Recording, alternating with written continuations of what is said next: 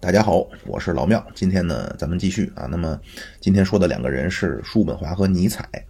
那这两个人呢，和之前的康德，包括黑格尔啊，都不太一样啊。他们都不太关注那种啊庞大的这种理论体系的建构。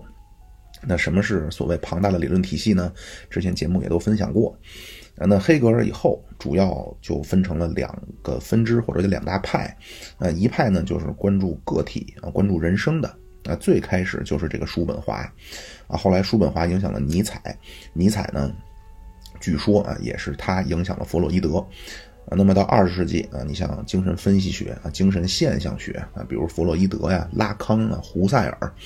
啊，那除了这支啊，另外的呢，就是可能偏更传统一点的，就是还是去看整个人类、整个社会的，啊，最典型的就是马克思。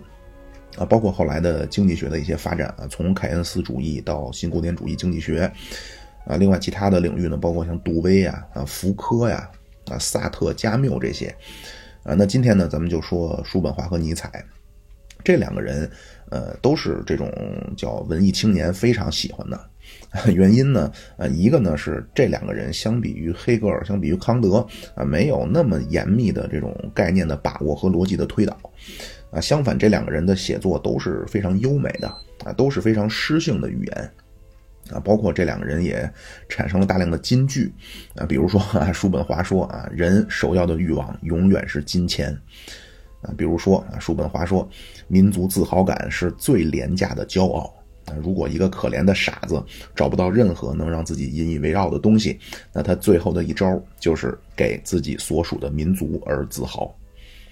啊，包括他说啊，不要给刚认识的人过高的评价啊。多数情况下呢，我们都会失望和羞愧，甚至于会给自己招致不幸。啊，什么野蛮的人是人吃人，文明的人是人骗人。啊，骗走的钱非常值得，因为我们用这些钱买来了聪明。还比如尼采的啊，这都非常有名比如说啊，杀不死我的都会使我更强大。啊，当你凝望深渊的时候，深渊也在凝望着你。每一个不曾起舞的日子，都是对生命的辜负。啊，就是这些都是，就是人生警句，啊，就是常见于文艺青年的日记本扉页啊，可能也是一部分人心目当中所谓的哲学，啊，对吧？就是咱们不需要过多的去了解他们背后的思想系统，啊，可能都会有一种感觉，就是哎，他们说的很有道理啊，这些人真是聪明的哲学家。啊，但是呢，如果说你不去了解黑格尔，呃，你去解读所谓的存在即合理，啊，你的这个解释肯定就不对，啊，你不去了解康德，你肯定也不知道什么叫二律背反，什么叫无目的的和目的性，对吧？我没我也没见过说谁在日记本的扉页上啊会，呃，就没读过康德的人啊会在这自己的 日记本扉页上写一句啊，或者 QQ 签名上写一句叫无目的的和目的性。呃，另外一个呢，就是尼尼采和叔本华非常受欢迎的原因，就是从他们的这些金句啊，也能看出来，就是他们关注的话题和之前康德、黑格尔都不一样了啊。他们更多关注的是什么呢？就是咱们都会面对的一个话题，就是人生，对吧？可能说啊，你说咱们了解一下康德啊，那有人就会说了啊，我为什么要去了解人类理性认知的边界，对吧？我为什么要去了解什么是绝对命令？就这些和咱们日常生活中好像没什么关系，对吧？比如说啊，我说我失业了啊，我失恋了，啊，你康德的纯粹理性批判啊，判断力批判，你没法帮助我吧，对吧？你黑格尔的什么逻辑学辩证法，你不能帮助我吧？啊，但是啊，我看到了啊，凡是杀不死我的，都会使我更强大。每一个不曾起舞的日子，都是对生命的辜负。啊，野蛮的人是人吃人，文明的人是人骗人。啊，被骗走了钱，其实最值得，因为他买来了聪明。哎，马上我振作起来了啊！我继续我卯足干劲儿我力争上游了。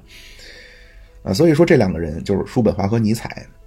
相比于康德这种啊，就是我觉得在我心目中啊，那些真正的哲学家啊，尼采和叔本华相比于他们，反而更受欢迎。啊，那么他们关注的话题啊，似乎和咱们普通人的关联性也更强。啊，那么具体的说，就是面对这个没有意义、这个无聊的人生，该怎么办？那当然，他们给出的答案，嗯，又不太一样。啊，那么先看这个叔本华。啊，叔本华是生于一七八八年，啊，他比黑格尔小十八岁。啊，就他出生的这一年，康德发表了《实践理性批判》，啊，就是讲道德的那本书。啊。那这个叔本华呢是一个标准的富二代啊，他们家是一个大资本家啊，大资本家家庭，他的爹叔本华的爹是个大银行家。啊，但是呢，啊，他爸爸这边呢，家里边有这种家族的精神病的传统啊，所以叔本华在二十岁的时候，他爹就跳水自杀了，啊，这样叔本华呢也就继承到了大量的财产啊，就可以去啊，怎么说呢，就是衣食无忧的啊，可以去研究这些就是哲学啊，研究这种虚无缥缈的东西了。但是呢，叔本华这个人，可能咱们今天一想啊，那富二代啊，年轻有这么多钱啊，是不是就王思聪化了啊？其实不是，叔本华这个人人生很不幸，啊，就是用今天的话说呢，就是原生家庭不幸福。啊，因为他的妈妈是一个文艺女青年。啊，但是呢，这个文艺女青年嘛，对吧，都是不太看重金钱。啊，就是她她很不喜欢她的爹，就是父母俩人感情不好。啊，他妈呢就觉得她这个丈夫啊，就只知道赚钱啊，既没有理想也没有情怀，啊，而且据说这个叔本华和他爹长得也很像，啊，所以他妈从小看见他就不太喜欢他，所以最终导致这个叔本华，啊，就有一种厌女倾向，啊，就是他和康德、黑格尔、尼采一样啊，都是终身未婚，但是呢，你像康德啊，包括尼采啊，都有过这种就是追女孩的这种记录，但是叔本华没有。那一生厌女，啊，那么他一生就是潜心研究哲学啊，他是自诩康德的传人，啊，三十一岁的时候，一八一九年发表了著名的《作为意志和表象的世界》，啊，但是这本书发表以后呢，反响极差啊，差到什么程度啊？当时呢，只能当废纸卖。啊，就是客观的说啊，如果以一个比较传统的角度看，啊，叔本华虽然他自诩是康德的传人啊，但是差的比较远。就是我忘了是谁说的了啊，就是说康德那个时代的人，他看过的书啊，是现代人无法想象的多啊，所以我觉得，当然这个可能是我比较肤浅啊，我觉得实在差得太远啊，就是类似像乔峰啊、郭靖。呃，洪七公啊和后来丐帮帮主石火龙的差距啊，就是差太远啊。当然，这可能真的是我认识的问题啊。那么说回到叔本华，叔本华看到自己的书呢不受重视，那么所以就申请了当时柏林大学哲学讲师的一个职位啊，不为钱啊，人家不缺钱啊。那么 要想火怎么办呢？最好的方式就是去蹭最火的人的热度或者叫流量啊。那当时谁最火呢？哲学界。那当然就是黑格尔啊，黑格尔当时就在柏林大学，所以叔本华呢就去柏林大学啊，就是去，实际上就是跟黑格尔去下战书去了，啊，叔本华就放出豪言啊，说你黑格尔那一套那都是风言风语啊，并且他开就是叔本华开的课啊，都是故意选黑格尔开课同样的时间，而且教室就选在黑格尔教室的隔壁，呃，但是之前咱们说黑格尔那期的时候说了。黑格尔的哲学当时被奉为国家哲学啊，所以最终的结局呢，啊显而易见，就是黑格尔的课堂堂爆满啊，叔本华的课常年就三五个人听啊，最终一个听的都没有了啊。那要再这么发展下去呢，因为他毕竟挑战的是黑格尔嘛啊，那再这样下去可能就真给打成反革命学术权威了。所以黑格尔呢就说啊，不是啊，这个叔本华呢就说啊。很有名啊，这句话说，要么是我配不上这个时代，要么是这个时代配不上我。啊，实际上他的意思就是这个时代配不上他嘛。啊，十分痛苦之下就辞职了。啊，那么他的下半生啊，这叔本华就定居在法兰克福，哎，一个人啊，单单身，一个人养了一条狗。啊，他这个狗的名字起名就叫宇宙的绝对精神。实际上发展到这儿就已经是精神胜利法了。啊，因为黑格尔哲学不就是绝对精神吗？啊，所以叔本华那个意思就是啊，你黑格尔的理论实际上就是我养的一条狗，啊，也很可爱啊。最终七十岁的时候，有一天吃完饭啊，去院子里边去盖着毯子晒太阳啊，坐着晒太阳。后来仆人来了，发现已经死了。啊，大概这就是叔本华的一生。那他的亲身经历啊，包括这个所谓西方的理性主义的这种哲学传统，啊，让这个人啊，用今天的话说叫多多少少有一点抑郁症倾向。什么意思啊？就是这个前面咱们就亲身经历这个，咱们也说了，对吧？从小亲妈也不待见，然后亲爹自杀了，啊，那么虽然说很有钱呢，但是他也不太在乎这些啊。那么他真正在乎的呢，就是所谓哲学理论的这个被社会接受的程度啊，但是也很不如意那么亲身经历呢，就是实际上很悲惨。那么西方的理性主义传统是什么意思？啊，就是这个西方理性主义的传统发展到最后，必然进入虚无主义，啊，就是会发现人没有意义了，人生没有意义。啊，所以这双重因素的加持之下，啊，叔本华的人生最终就是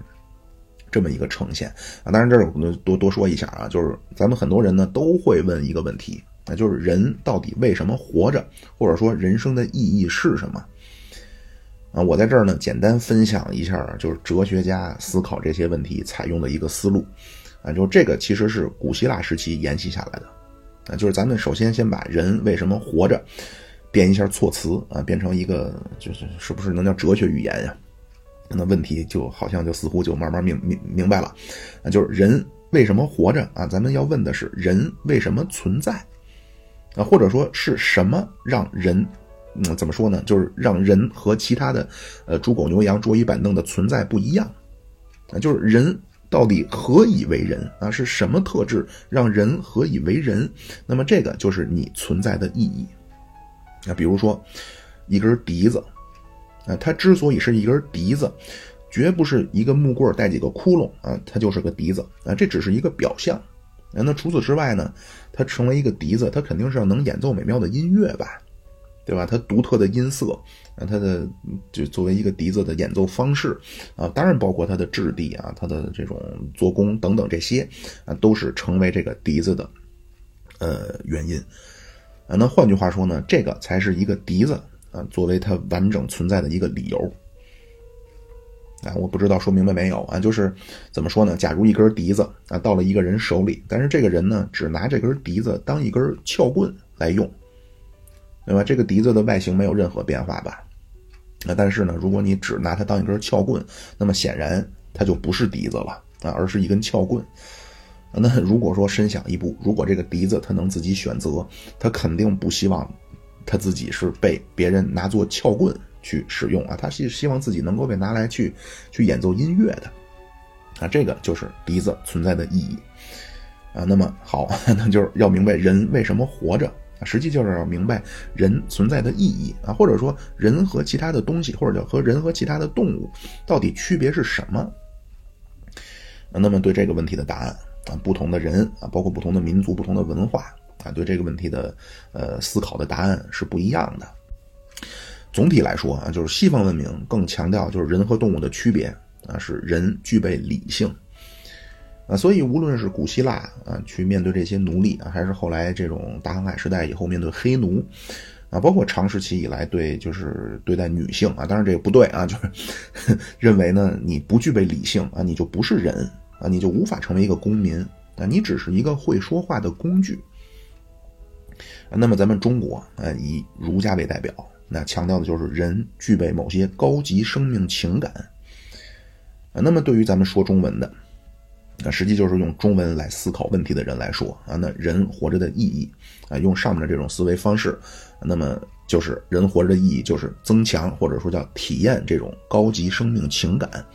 啊。那这种高级生命情感的纽带呢，实际就是人和人之间的关系啊。当然这里边涉及两个问题，一个就是关于。语言能代表独特的一种思维方式啊，另外一个就是所谓高级生命情感的这种纽带当中的一些具体的分析啊，这个今儿咱就没时间展开了啊。关于这个呃高级生命情感的纽带的这些具体的一些东西，坦率讲，我还没有太想成这种体系化的一些东西啊。所以咱说回来啊，就是大家也不要感到迷茫啊，觉得说啊，我到底为什么活着？我生命的意义是什么？嗯，就是如果按照我上面分享的这种思维方式啊，以及对咱们中国传统的这种文化当中的一些了解，啊，就是咱们活着其实不是为了惊天动地啊，不是为了扭转乾坤啊，而是为了不断的去生发啊，或者叫不断的去体会这种高级生命情感。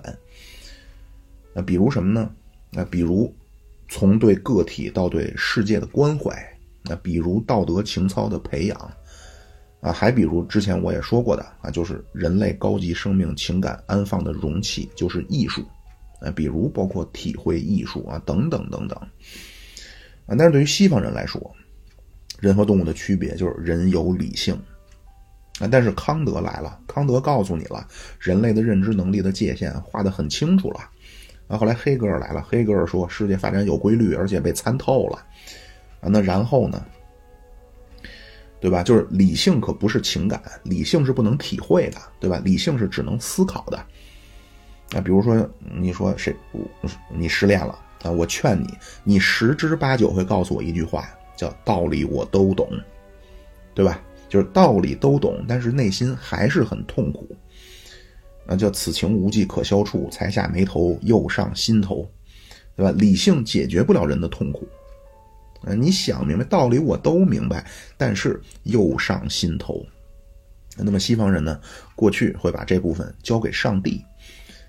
啊，但是中世纪以后呢，就是实际上有一个趋势，就是宗教在世世俗生活当中的，呃，这种逐渐衰退，对吧？马克思就说啊，宗教是精神鸦片。啊，尼采后来说上帝死了。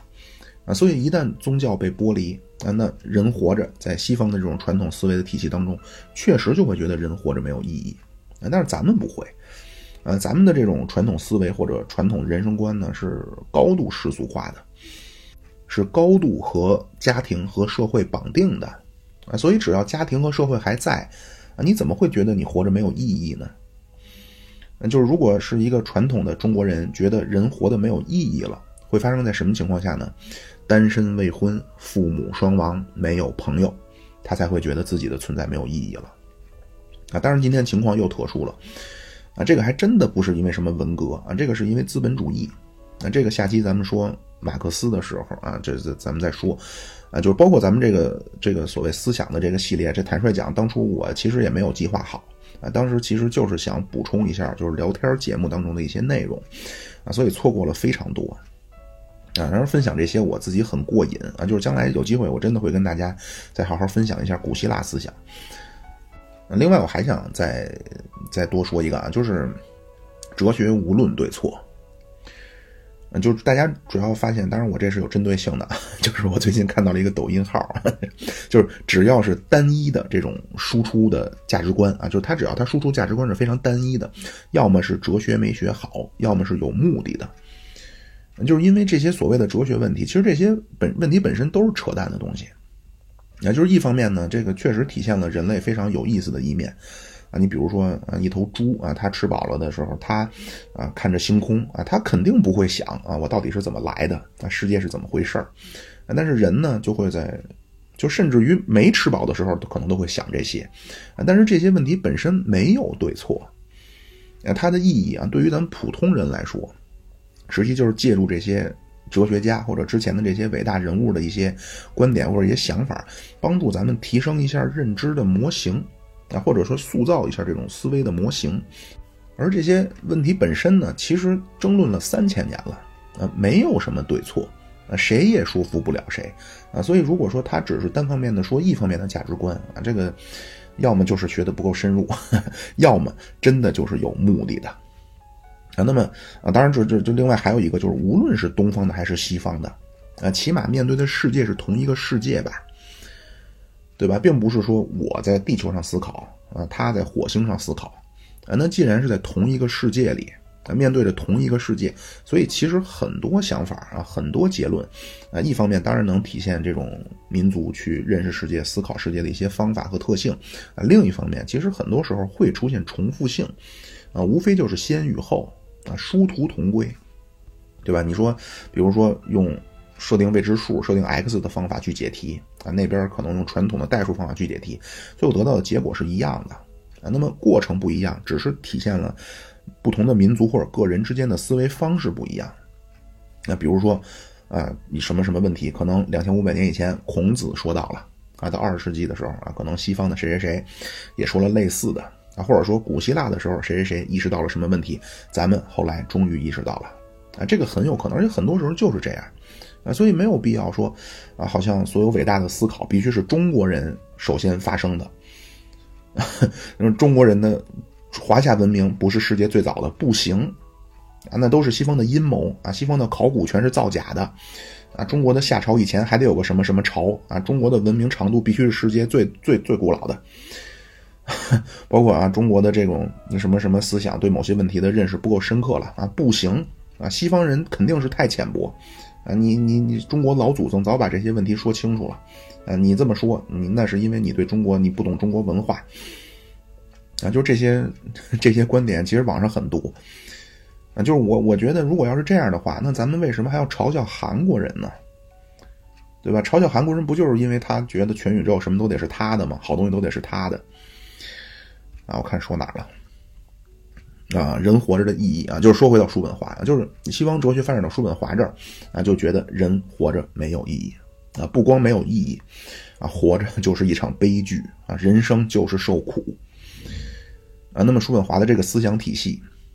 啊，你让我说呢，实际上就是一个简单弱化版的康德啊，他这个体系叫意志哲学啊。叔本华说，世界分成意志的世界和表象的世界。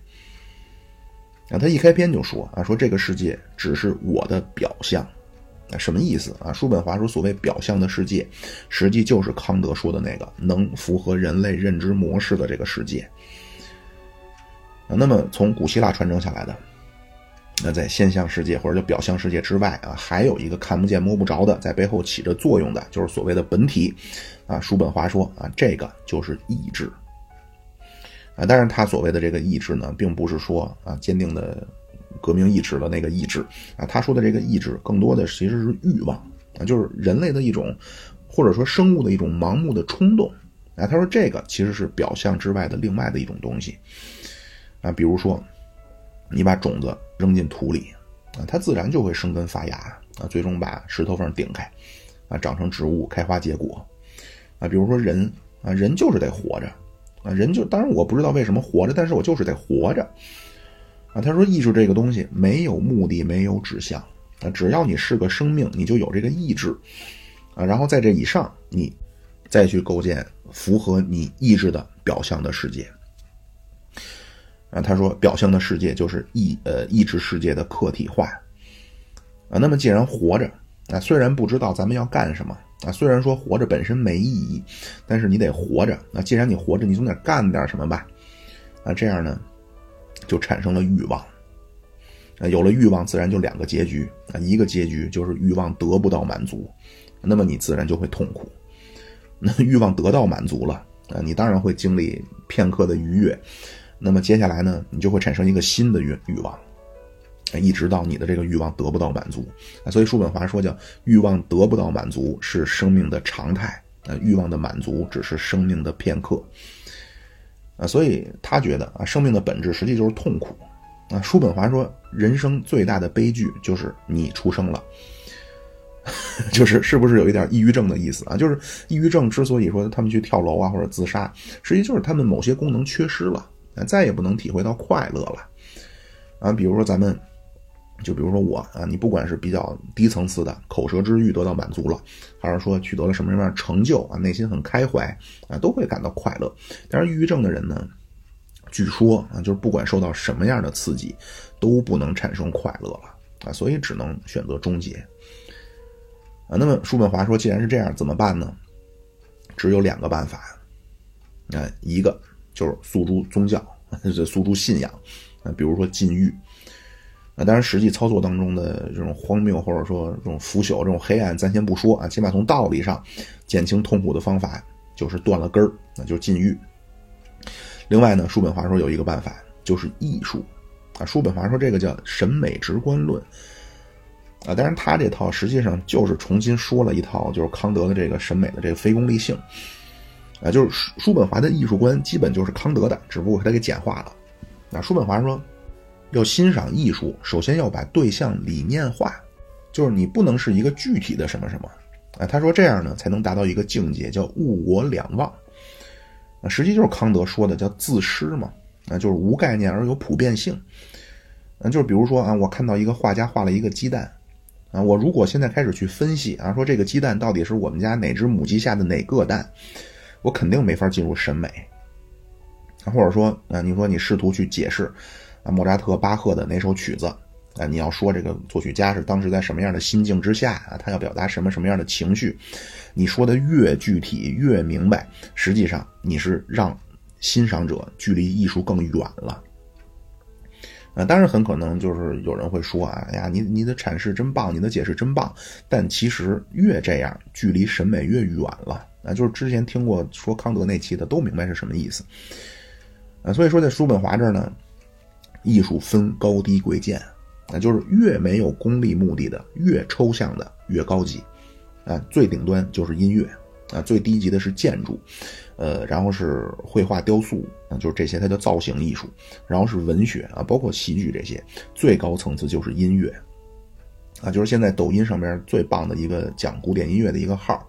啊，当然我也关注了啊，人家讲的也非常好啊。但是呢，它最大的价值啊，当然这是在我看来啊，就或者说咱们以艺术哲学的角度来看，它最大的价值其实不是他给你讲啊，作曲家要表达了什么啊，什么阴郁的乌云啊，飘渺的雨滴。啊，就这些都太具体了啊，其实反而会把你的审美拉低了。嗯，我喜欢它的地方是它会带给你一些片段的对比啊，比如同样的一段啊，海菲兹啊，就是小小提琴家海菲兹，他怎么拉的？那，他怎么处理的？李传韵怎么处理的？就这些演奏片段本身的呈现，其实是我认为是他这个号，或者在我看来，他这个号最有价值的啊，而不是那些他试图用语言。去给你描绘啊，去怎么怎么样，啊，但是呢，另一方面就是，如果说他不给你讲，可能真的没有人会去听，啊，或者说有一些人听了呢，他对古典音乐的反应就是啊，我听不出什么门道，我听不懂，就是这个就就在这个阶段确实是很矛盾的，那就是你如果不把它具象化，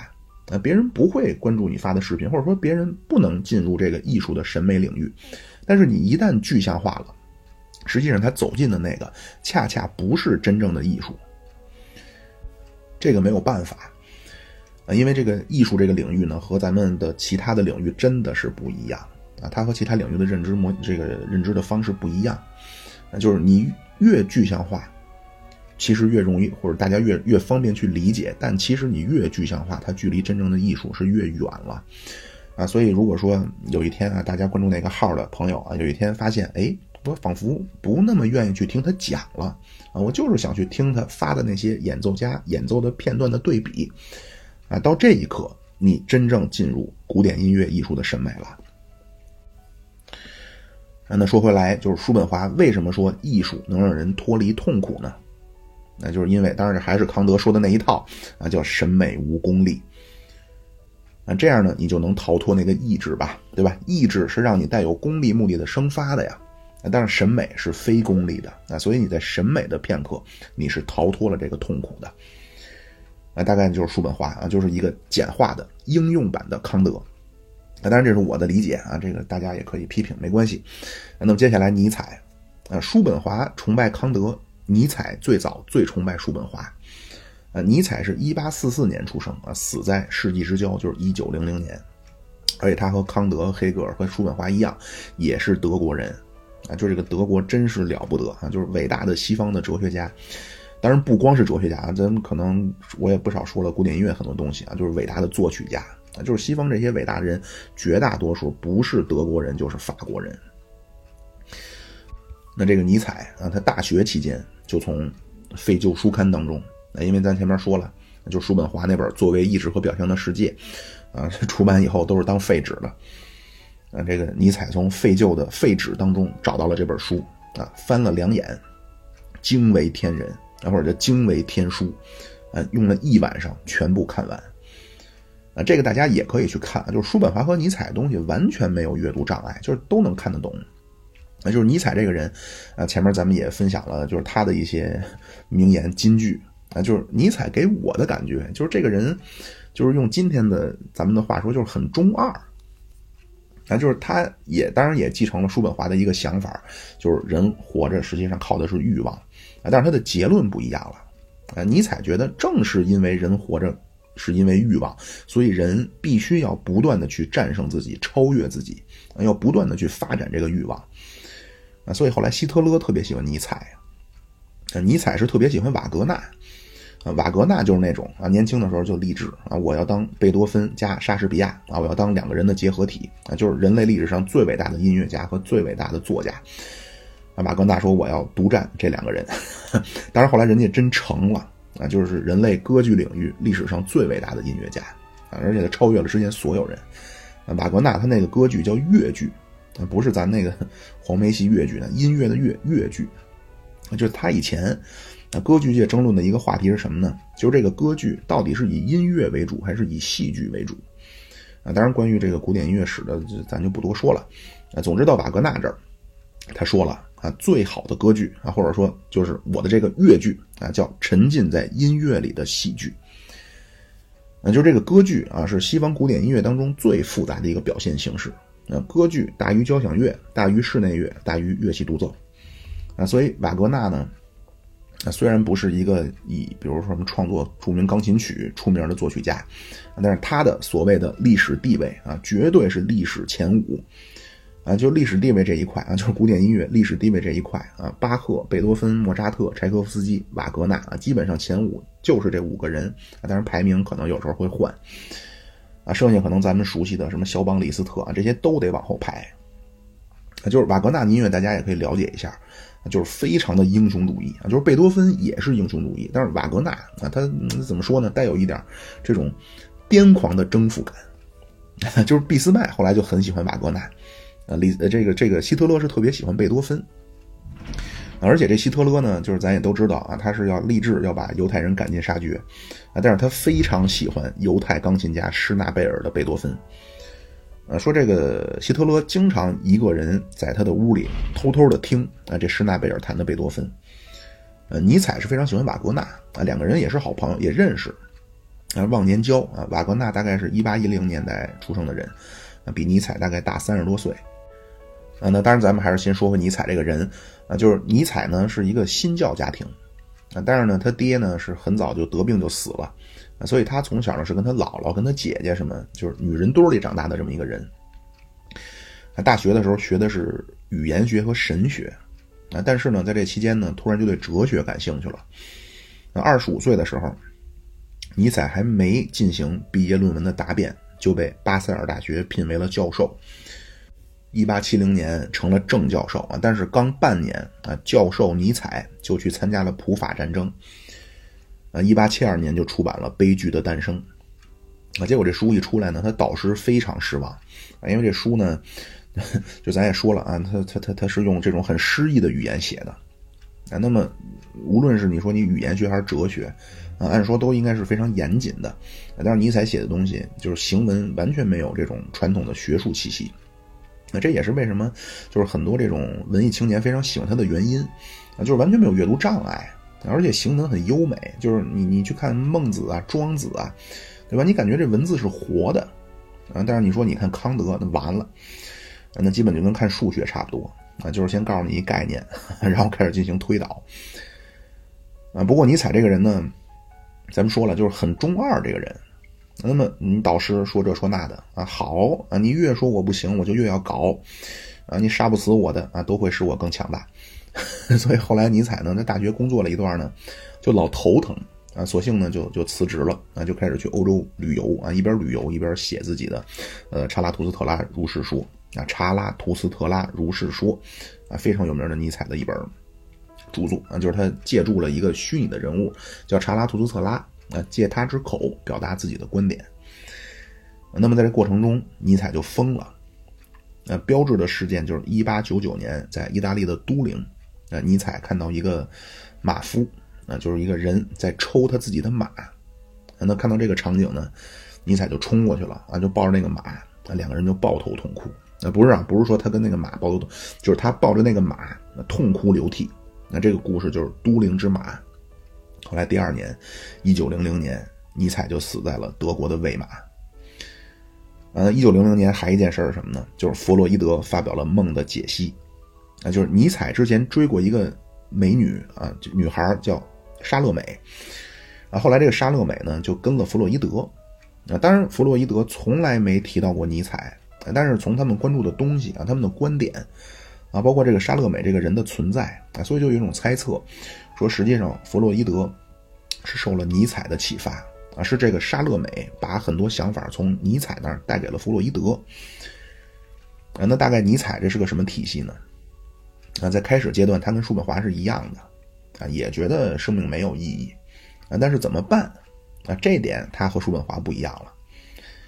啊，就这个非常残忍啊，就是就是现在咱们从网上不知道从哪儿来了这么一句话啊，叫“所以爱会消失的”，对吗？就是如果说咱们把爱定义成这种男欢女爱啊，或者说就是这种两性的或者是同性之间的激情，那么可以肯定的就是 爱肯定会消失。那么问题是怎么办？啊，不知道大家想没想过这个问题？那这个尼采呢，可能是因为他受感情的打击，啊，就是他跟叔本华一样啊，也是有这种对女性的一种比较比较不友好的表达。就是尼采还有一句话很有名，叫“去见女人的时候，别忘了带上你的鞭子。”就是这句话，当然我也不好多说什么啊，就是让人觉得说妙主播你是不是有什么样的问题？啊，但是咱们想一想啊，一度在中国风靡的 PUA。实际上就是运用一些心理学的一些理论，最终达到他这种啊，当然是很坏的这种目的。那么，如果大家去看过他所谓支持他的这个支持他的这种这种这个 PUA 的这些理论啊，说穿了核心其实就是叫带上你的鞭子啊。当然，我这还是要说一句啊，就是大家在交往当中真的是多一些真心，少一些套路啊，这个不好啊，不要去学那些。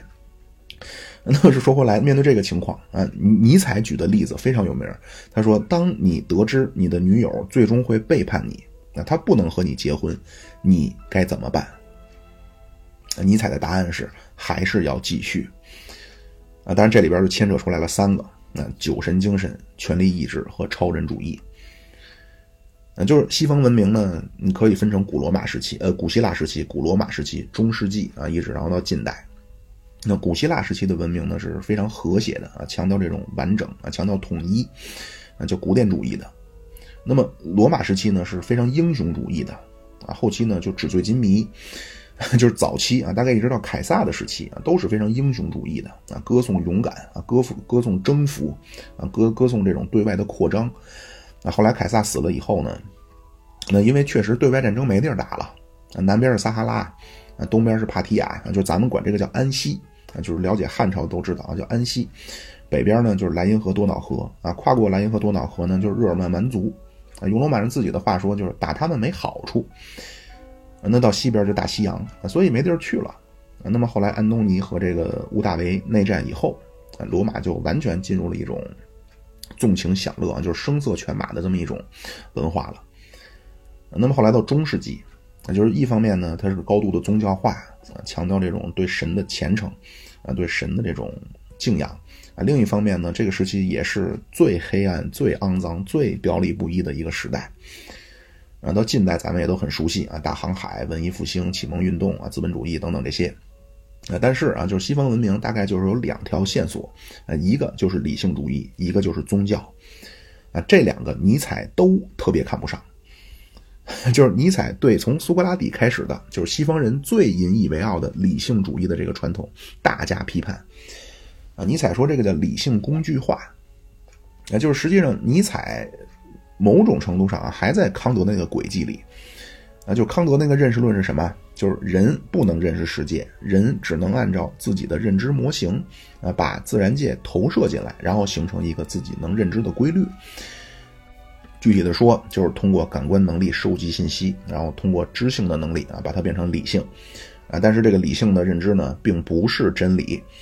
啊，叔本华大概也是在这个轨迹里，啊，尼采也类似，啊，尼采说没什么绝对真理，啊，一切的认知活动都是人类自己的判断，啊，尼苏格拉底、柏拉图说，啊，说理性就是善，啊，其实你的那个理性就是人类欲望的工具，啊，康德说道德。啊，说我们要实现自由啊，要为自己立法。啊，尼采说那是你想这么干啊，然后你用理性给自己找了个借口啊，所以最终的本质还是欲望。啊，另外对基督教，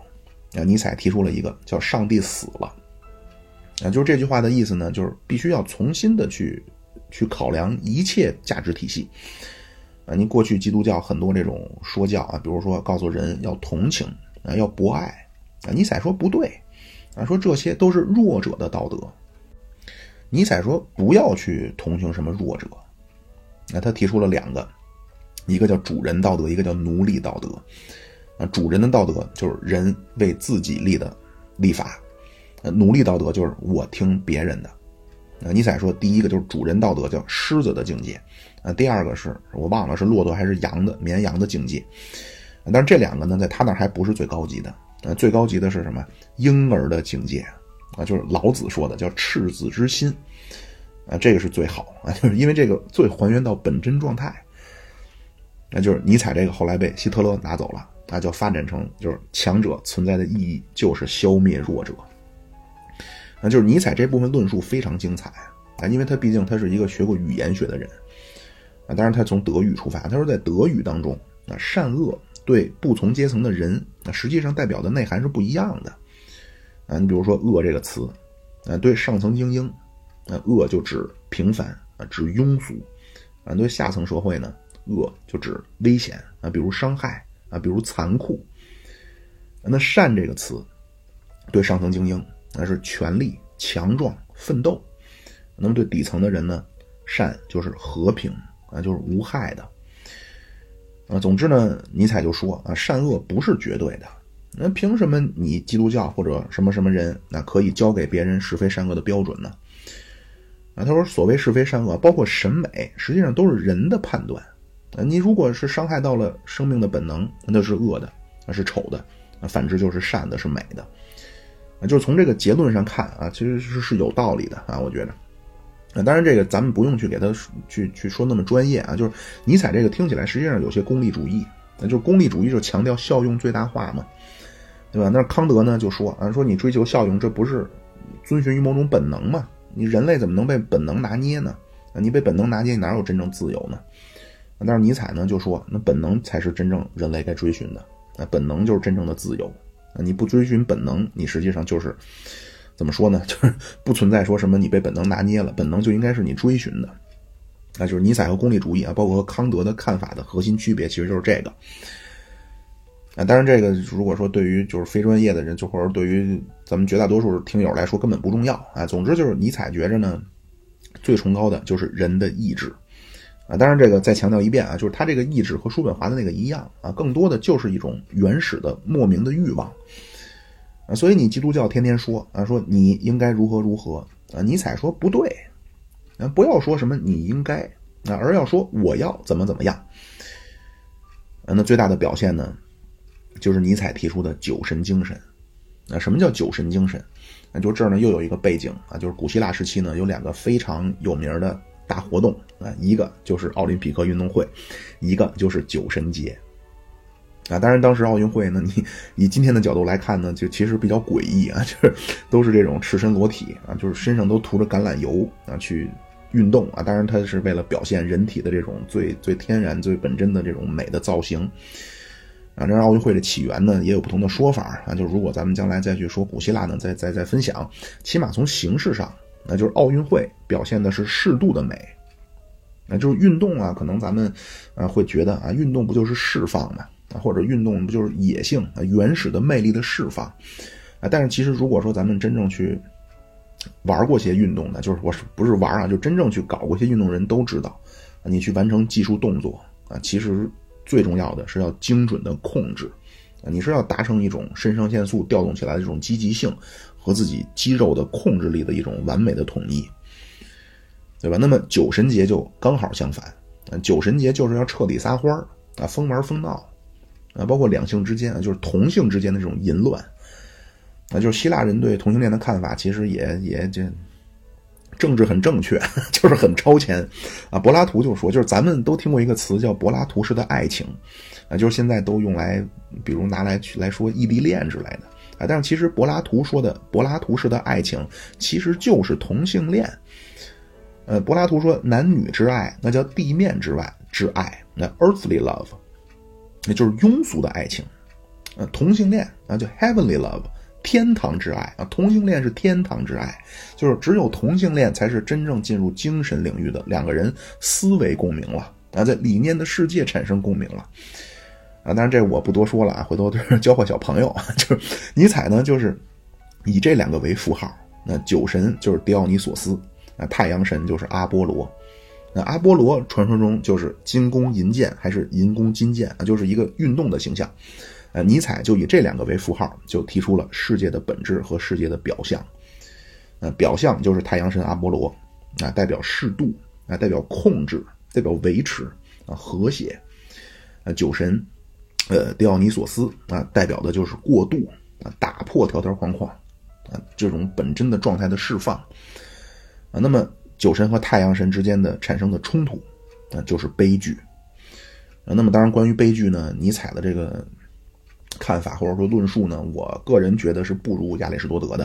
啊。就是将来如果说咱们再去分享古希腊东西，可以再详细说啊。就是简单的说，就是古希腊的这种。古典主义的悲剧和后来浪漫主义悲剧最本质的区别就是，古典主义悲剧是命运的捉弄，那就俄狄浦斯王啊，普罗米修斯，你会发现这剧里都是好人啊。但浪漫主义悲剧呢，推动剧情发展的实际上是善恶啊，就是总会有一个坏人啊，他去陷害忠良了啊，他去滥杀无辜了啊，这样造成了悲剧啊。但是大家想一想啊，就其实看完更让人久久不能平息的。啊，让人内心产生无限感慨的，其实是那种都是好人，啊，就是这无解的难题啊，最终发现只能被毁灭。啊，最典型的就是我不是药神，那就如果大家没看过什么俄狄浦斯王，总知道我不是药神吧？啊，但是这个这个我不是药神电影我没看过，但是大概故事我一听，啊，这典型的古典主义的悲剧，啊，就这个故事里没有人是坏人，那古希腊的悲剧就是这样。那推动情节发展的，或者说操纵着每一个角色的，其实都是命运啊。但是这个命运呢，是看不见摸不着的，而且这个命运，如果说把它当做一个角色，它是不出场的啊。那么在哲学领域啊，本体论啊，这个就是那个本体吧，对吧？世界的本质吧，啊，就是世界和悲剧一样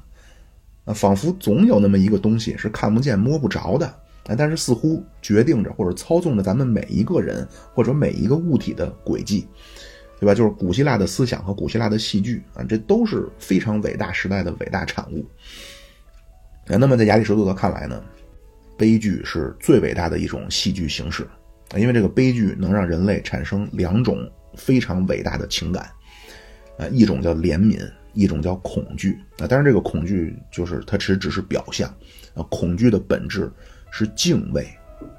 那那么在悲剧当中，那就是古希腊悲剧啊。首先你要敬畏的是什么？就是咱们前面说那个，就是天命或者叫命运啊。在亚里士多德看来，就是人必须要具有怜悯之心啊，就是用咱们儒家的话说，叫恻隐之心，人皆有之。你是个人，你必须得有怜悯之心吧？啊，同时呢，除了这个之外，还必须要有敬畏之心，而悲剧。啊，就是能够在做到情感宣泄的同时，完成心灵的净化啊。所谓心灵的净化，就是让人的怜悯和敬畏得到强化啊。这样，你作为一个人呢，你才能更崇高。啊，当然这就就就不多说了啊。就是亚里士多德呢，就说政治的目的啊，实际上是要培养德性，或者叫培养公共的善。那么悲剧从这个角度来说，能够生发人的怜悯之情和敬畏之心啊，所以它也具备这种功能啊，所以评价非常高啊。但是到了尼采啊，尼采说，悲悲剧的本质就是冲突啊，人看悲剧啊，能够获得快感，实际上就是以上帝的视角看世界啊，以上帝的方式看个体的毁灭啊，从此获得快感。啊，尼采觉得真正的快感都是来自酒神的啊，酒神就是代表人的一种本质的欲望啊。其实叔本华也类似啊，叔本华说人能获得就是快获得快感，有三种方式：啊，满足自我、满足他人和毁灭他人。啊，就是在尼采和叔本华看来，看到别人毁灭啊，是能够让自己获得快感的啊。但是呢，你在亚里士多德那儿，那包括孟子那儿。对吧？孺子坠井啊，你看到一个刚出生的小婴儿掉井里淹死了，你肯定是要生发怜悯之情的呀，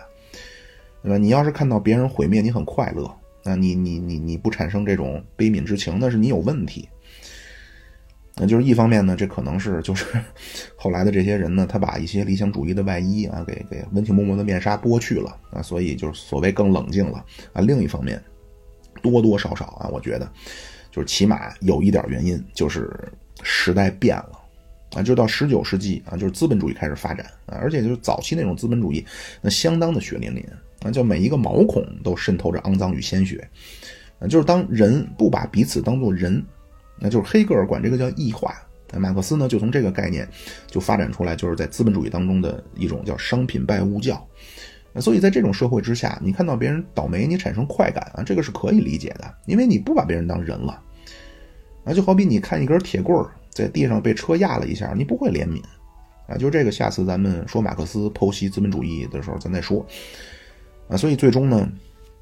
从尼采开始啊，就是西方哲学的一个主流，就进入了虚无主义。啊，你什么意义啊，什么价值观啊，宏大的叙事啊，什么英雄创世纪啊，全都不存在了。啊，并且尼采呢说啊，说从从我开始以后二百年啊，虚无主义将会是世界的主流。啊，因为世界本来就没什么客观规律，没什么崇高的理想，啊，没什么是这种生命的意义啊，都没有。那么在这个背景之下呢，尼采就说啊，那多数人必然是浑浑噩噩，随波逐流。行尸走肉，贪图这种享乐，啊，或者说满足于时代，就是满足于背景或者满足于宗教，给自己描绘的一个美好的梦幻的场景，啊，然后就开始人云亦云啊，醉生梦死。那么少数人，尼采说啊，还是有一部分人，啊，那么这部分人呢，就是超人。啊，当然，尼采说这个超人并不是力大无穷啊，刀枪不入啊，裤衩外穿满天飞，不是咱们克拉克·肯特，而是能够超越时代的人，能够自我超越的人。啊，超人能够重新评估一切价值，能够真正做到为自我立法。啊，所以为什么很多人啊，特别是就是青春期啊，就是年轻时候的人，非常喜欢尼采啊，就是叛逆的人都喜欢尼采啊，因为他说的这一套。那实际就是我说的就很中二，那就是一方面呢，他能够把这种传统的，呃习惯或者说教啊，在他那儿这都非常不堪，啊，另外呢，就是他也说了，就是你得努力啊，你能够成为超人，然后你为自己立法，啊，不要做绵羊，你是雄鹰。啊，就实际上呢，咱们就是 搞传销的都很熟悉这一套啊，这套话术啊。那么大概这期呢，咱们就先说这么多。那下期咱们再继续。好，各位啊，还是谢谢您长久来的支持啊，点赞、订阅、关注、留言、评论，还有什么，反正能点的您都点一点，谢谢，拜拜。